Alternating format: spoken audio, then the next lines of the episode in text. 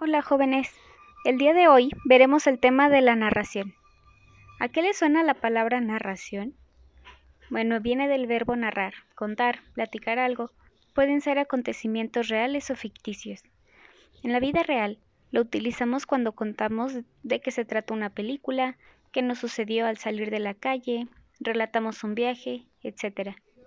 De acuerdo a la finalidad que tenga, puede ser científica, informativa o literaria. Entonces, en resumen, cada vez que contamos algo que nos ha sucedido o hemos soñado o contamos un cuento, estamos haciendo una narración. La narración cuenta de las siguientes partes. Narrador, personajes, tiempo, espacio, tema y argumento y estructura. Vamos a ver por partes cada una de ellas.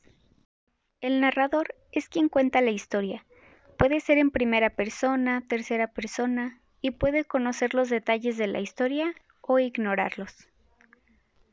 La siguiente parte son los personajes. Son los actores del relato y pueden ser reales o imaginarios.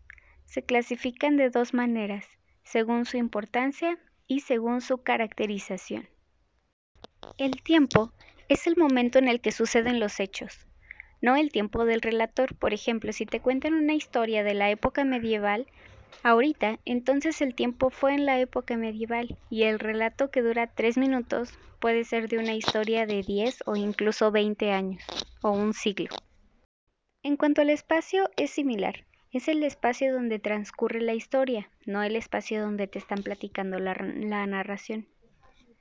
El tema y el argumento de una narración es la idea principal, lo que se quiere decir, lo que se quiere dar a entender a la persona que nos lee o nos escucha.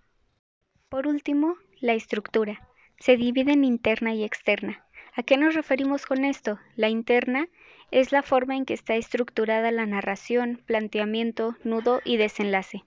Y la externa es la historia completa a la que pertenece la narración. La estructura también puede ser abierta o cerrada. Cuando el lector sabe el final, entonces es cerrada, porque no hay nada más que pensar. En cambio, cuando no se conoce el final, entonces es abierta, porque está abierta a nuevos finales. También puede ser lineal o no lineal. Esto se refiere a que los hechos estén o no estén ordenados en orden cronológico. O sea, qué hecho pasó primero, qué pasó después. Espero que haya quedado claro. Jóvenes, es todo por hoy. Van a leer en su antología o en su manual la página 7, el tema de la narración. Y la actividad es escribir una narración de tu película favorita.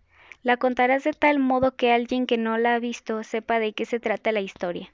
Estaré leyendo sus comentarios. Adiós.